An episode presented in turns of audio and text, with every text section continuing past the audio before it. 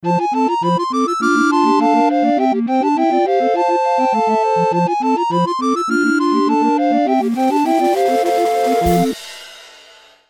リーパンチポンチのロックンロールレディオ。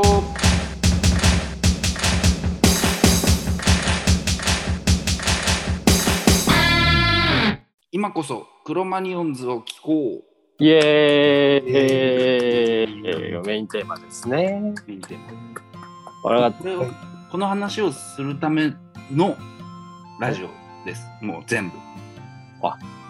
おこれはためだけに呼ばれた僕たちです。はい。そうです。愛の愛のね愛のはけ口というか別の先というかね。あのね。はい。って呼ばれました。だからなんで今こそ聞くべきかってこと、クロマニオンズを。お。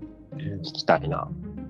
あのもうブルーハーツは有名でしょ、もうまあ聞いたことはあるかな。ミシェルさんも知ってるでしょ？ブルーハーツもちろん、もちろん、もちろん、もちろん。ハイローズも知ってるでしょ？パイロットも知ってますよ。聞いてたでしょ？その、その2組は8割方アルバム持ってるんです。クロマニオンズは聞いてないクロマニオンズはそうっすね。なんだろう。クロマニオンズちゃんと聞いてないでしょ？ちゃんと聞いてない。バカだと思うそれは本当に。あのねあのね罵倒だ。罵倒だ。喧嘩か？喧嘩か？あのね呼ばわざわざ呼ばれてディスられた。うん。いや、バカなんだって。だからブルーハーツ、あのブルーハーツが、まあ、し要は進化してってるわけ、ハイローズ、クロマニヨンズって。で、もう、もうね、バンドとかね、ロックとかね、そういううん。次元の話じゃないレベルに、うんもう変なとこまで行っちゃってんだ、進化しすぎて。おやっぱ進化なんだちゃんとそのブルーハーツめちゃめちゃ進化してる。ハイローズ。うんてかもうバンドとかじゃなくて、わけわかんないとこに行っちゃってるから、今。おだから、いい意味で。そう、いや、いい意味もクソもないよ、もう。あなるほど。もうだから、今聞かなくて何聞くの？みたいな世界になってるから。ええそんそこまで言う。そこまで言う。じゃあもう相当光り輝いていや、本当にすごいことになってる。教えてもらおうじゃないの？うん、ブルーハーツの、じゃあブルーハーツのイメージとかってある？うんうん。これはどっちに聞いてますか？いや、どっちでもいいですよ、別に。うんじゃあミッシェルさんかな？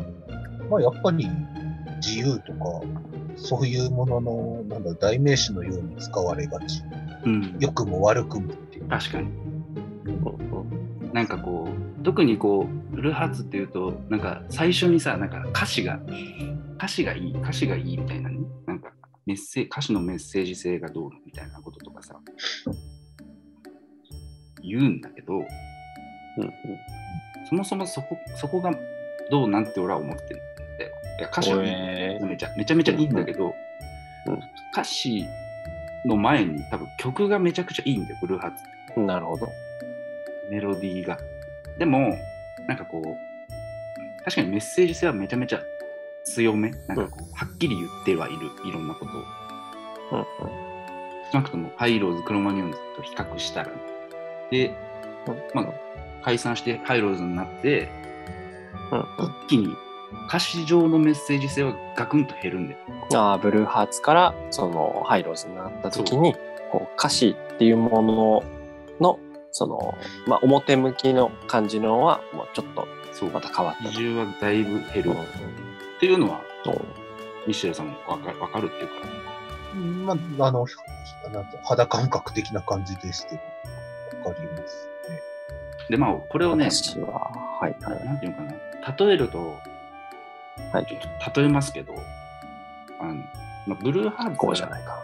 はい。なんかこう、星の王子様とかハックルベリーの暴言みたいな、こう児童文学のうん。ものだとしたら、ハイローズってもうなんか絵本みたいな感うん。じ、絵だけみたいな、ちょっと極端に言うと。で、クロマニオンズはもう、もう壁画みたいなことになっちゃってるから、あら。でもそれが進化。そなんかこう、パッと見こう、ちょっとずつこう言葉がこうなくなってってたりとか、こう、してるから、こう、対価なのかなっていう感じはするけど、でもそれが進化である。そう。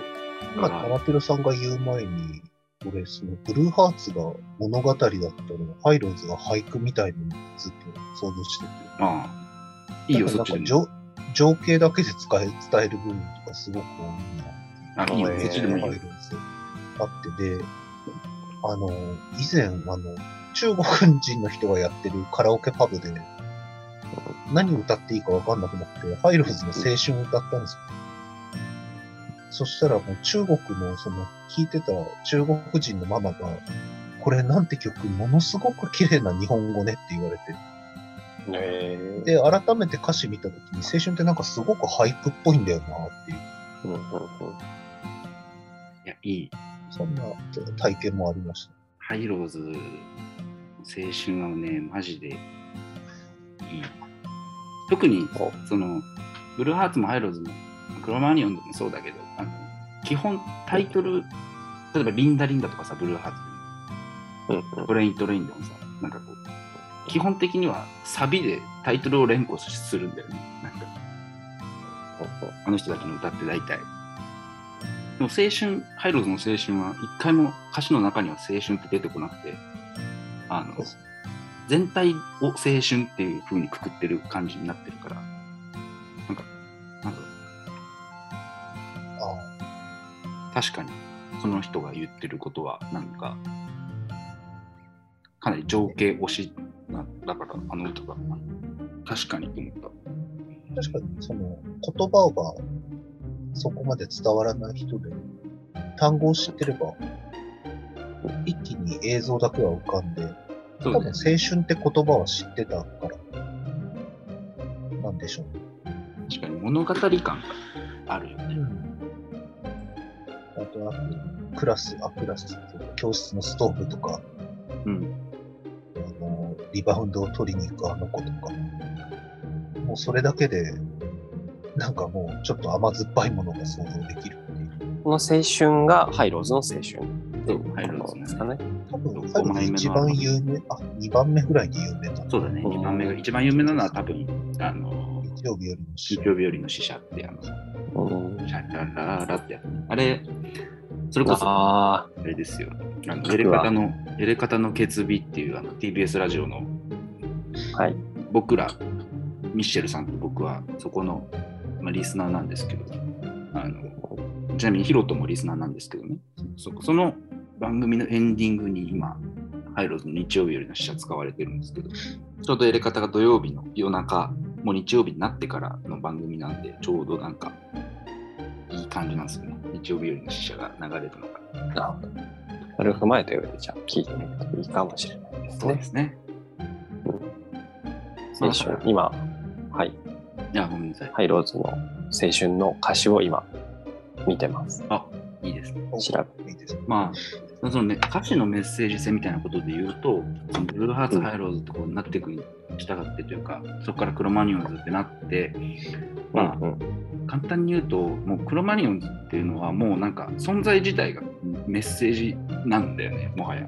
ああ、もうバンドを続けて音楽をしている時点でもみたいなことですか、そうクロマニオンズの存在自体が、もう一個の巨大なメッセージとして存在してる。それが今、いるっていう、そのこの世に。うんだから俺はそれを話したいっていう状態でこんなこんなラジオもどきみたいなのまで始めちゃったっていうことなんだけどね。愛が、愛がね、布教活動です。布教活動をしてるわけです。布教活でまあ、布教活動ってちょっとあれだから言う言うとさ、その、ちょっとこう、なんていうの？バンドとか特にそうだけど、なんかすげえ宗教チックな雰囲気って出てくるじゃん。そうですね。そうだね。なんとなくね、こうバンド神みたいな、ボーカル神みたいなさ。うん特に長く続けてて、さらにカリスマ的な人がいるバンドですもん。そうそうそうだね。で俺のまあこれはだからファンの相違ではなくて、まあ、あくまで俺の個人のあれになっちゃうけどそのうんバンバンドは神じゃないんだよね。その俺の解釈、うん。うん。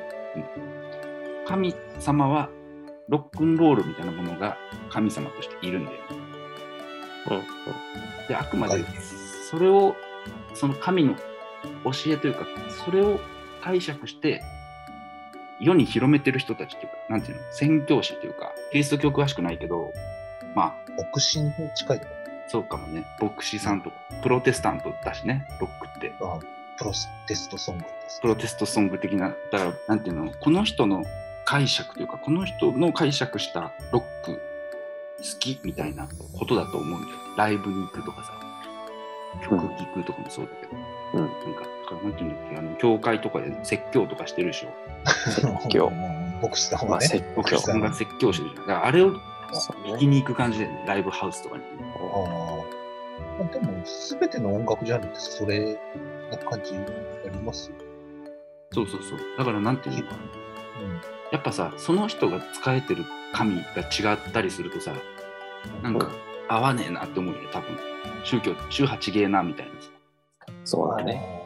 で逆になんかさ、その違うバンドとかアーティストなんだけど、合うなって思ったら、なんか同じ神に使えてたりするんだよ、多分。ああ。それはね、なんとなくわかる。その、わかるわかる。そうするとなんかね、なんか音楽性は全然違うのに、同じ匂い感じるバンドみたいなさ、う。うんん。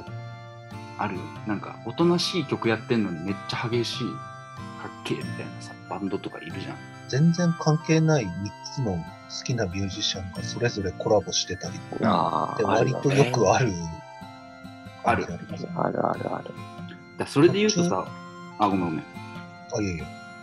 いや、なんか、僕、あ僕ヒップホップあだまあまあ。なんだよ僕なんだよ。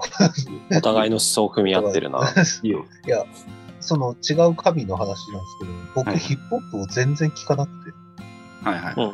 聞かなくなった理由もまあ一応あるんですけど、あライムスター好きになったんですけど、うんヒップホップを聴き始めで、ライムスター好きになって、で、そこからもう、割とその、それまでヒップホップ聴いてなかった、な、聞く前から聴いてたバンドとやっぱどんどんコラボしてたりとかして、うん。ソイルピックセッションズとか、うんオカンナちゃんとか、やっぱりなんか一つ好きだと、どっかに共通点があるんだろうなっていう、うん。ありますよね。もともとそれこそ、キリスト教とイスラム教とユダヤ教は全部始まり一緒みたいな。うん。うん。うん。そうだよね。そういうこと。結構普通に経験として音楽好きだと多々あります。ね。どこまで話したっけ？どこまでっていうか、うんまあ、その、聞いたのは、まあ、ブルーハーツ、ハイローズ、あの、ザ・クロマニオンズで、こう、まあ、絵本からこうブルーハーツがこうスタートしてたら、まあ、次、あ違う、ブルーハーツはあれだ、ブルーハーツは物語。童話物語物語そうです。童話とか童話とか。で、まあ、ハイローズになって、そこでこう絵本、その文章がなくなって、で、まあ、次、クロマニオンズが壁画になってて、こう徐々に徐々にこう、そぎ落とされてって、なんかより、なんですか、こう、そぎ落とされてはいるけど、洗練されていって、それが進化だみたいな話をしてたのかな。そうなの。そうですね。なんかね、そうなんだよ。なんか、結局ね、あの、なんていうかな、どんどん、その音楽的にもどんどんそぎ落とされされてってさ、なんか、うん。マジで骨だけみたいな状態になってきてるわけ。うん。うん。ここ最近、特に。はい。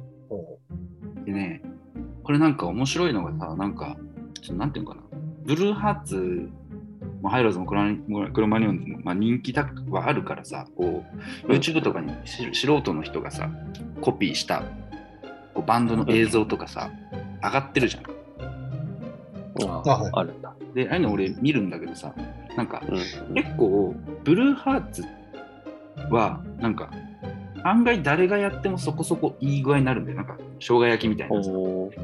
あのタレがうまい。そう。あれはね、だからね、多分その音楽のなんていうかな、骨格というか、うん。あれが結構しっかりしてんだよ。その曲単位で見たときに、うん。味付けというか肉付けがしっかりしてあるから、なんかある程度形になるんだよ。でも結構、これ別にディディスとかじゃなく、あのクロマニオンズのコピー聞くと、なんか結構、んって感じになることが多いんだよ。あなんていうかな、俗人性が高いっていうか、蓋然性が低いっていうか、なんていうの、そういう。まあ、なんかこう、真にこう、芸術じゃないけど、ロックンロールの人が、こう、やらないとなかなかこう、その、味が出ないよというか、っていうかもううことですか？ね。本人本人たちがややって初めてなんか成立してる感みたいなのがすごいある、うん。まあ、他の人たちがやっても、あんまり良くないなんかこうバンドの魅力みたいなのって魅力なんか、と。うん。なんか楽譜で言うとなんかさ音符？音符がうん並んでるけど、なんかバンドのそれぞれのバンドの魅力みたいなのってこう音符と音符の間？はい要は音が鳴ってないとこっていうの？そのに出ると思ってるんだよ。ねバンドの魅力みたいなのって。味とか。だから、まあ、音楽的なことっていうのは、その、別にその譜面通りとか、そういうことだけではなく、だから声色とかそういうのだけじゃなくて、やっぱこう、まあ、生き様的なものとか、その、が出てるみたいな話ですか、うん。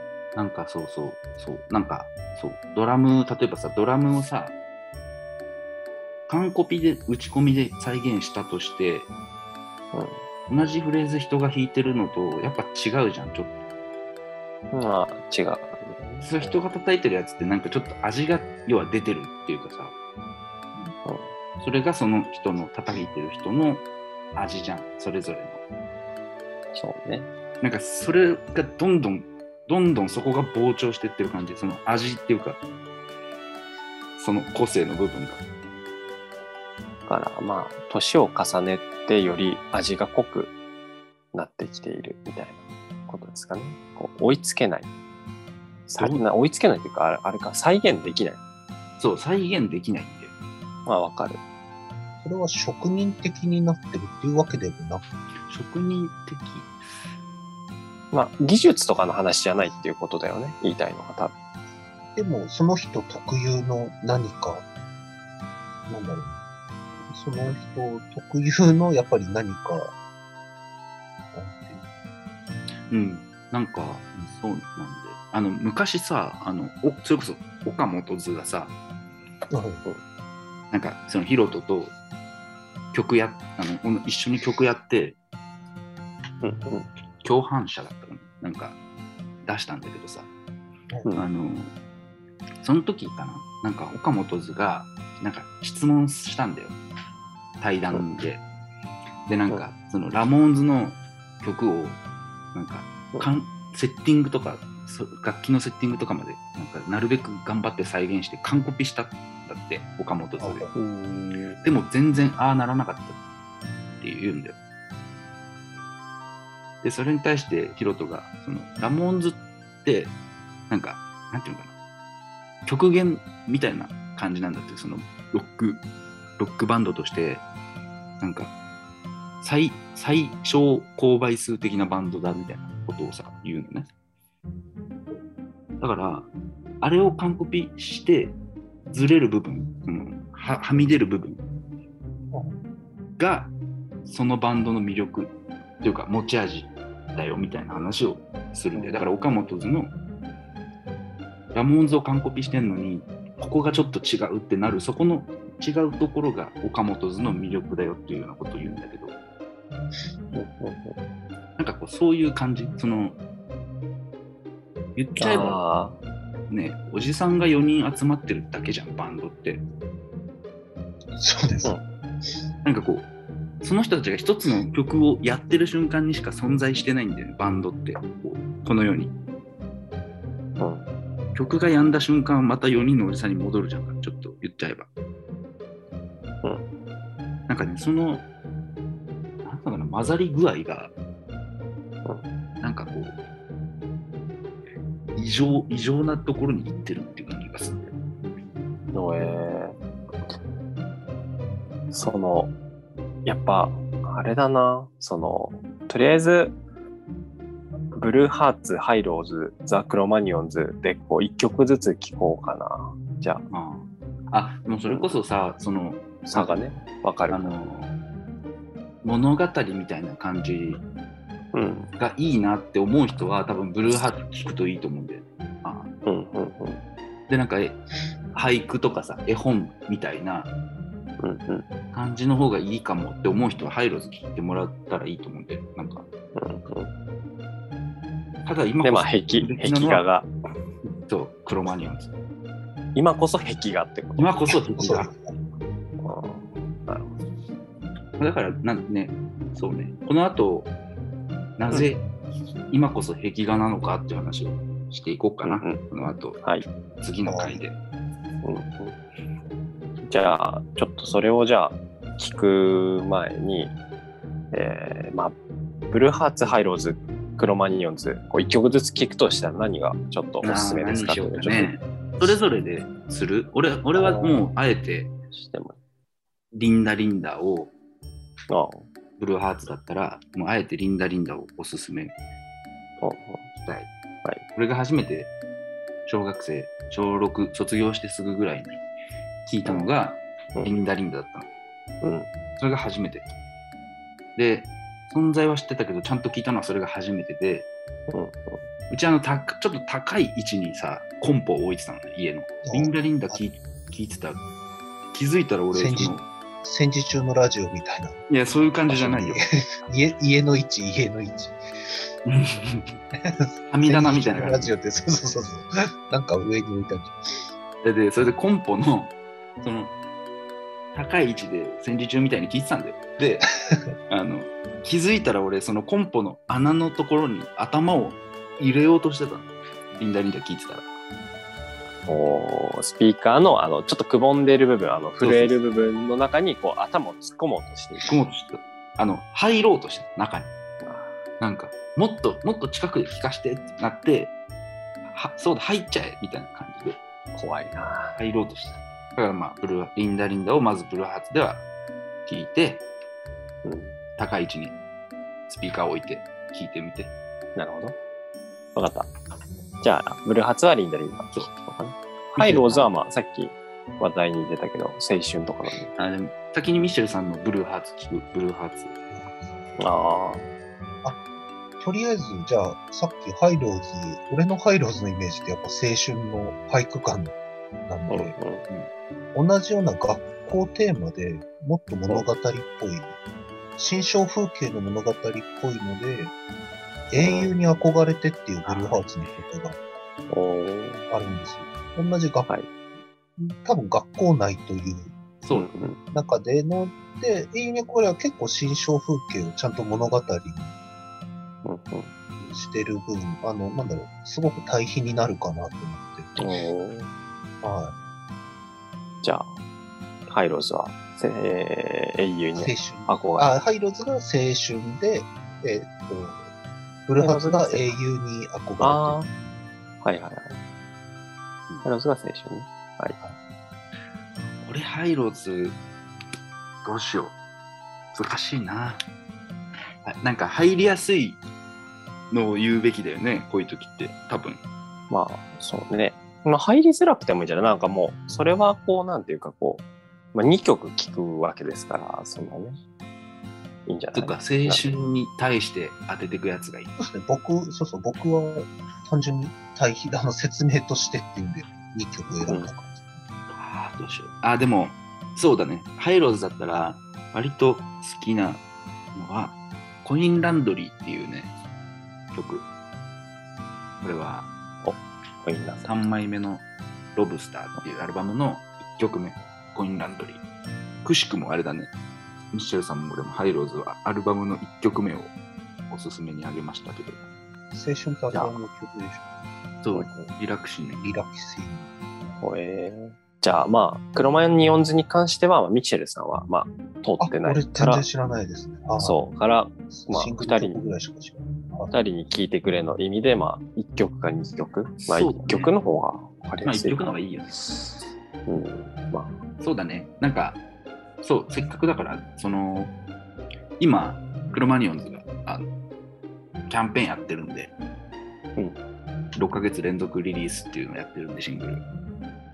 その中の曲を、その6ヶ月連続の一発目になってるドライブ GO っていうやつをおすすめします。じゃあ、あ、ドライブを。じゃあ、これを、まあ、次回までに聴いておこうかな。えー、ブルーハッツは、えー、とタマピロさんが、えーリンダ・リンダを選んで、えーミシェルさんがえーユに憧れてを選んで、うで、ハイローズは、えーミシェルさんが、えー青春、うんタマピロさんがコインランドリー。うで、まあ、ザ・クロマニオンズがドライブコうん、いい感じですね。ー楽しみ、い趣味、ろいろ踏まえた上で聞いてみるのがね。ライブを、はい。これもフェードアウトでいいかな。フェードアウトが一番いいと思う。そうね。こう、終わりっていう感じ出せないからね。うん、でなんか、ずっと続いてるような感覚でいいじゃん。うんそうだね。じゃあ、うんそうだね。タイトルコールはさ、最初に取ったやつを使い回して、俺。使いましょう。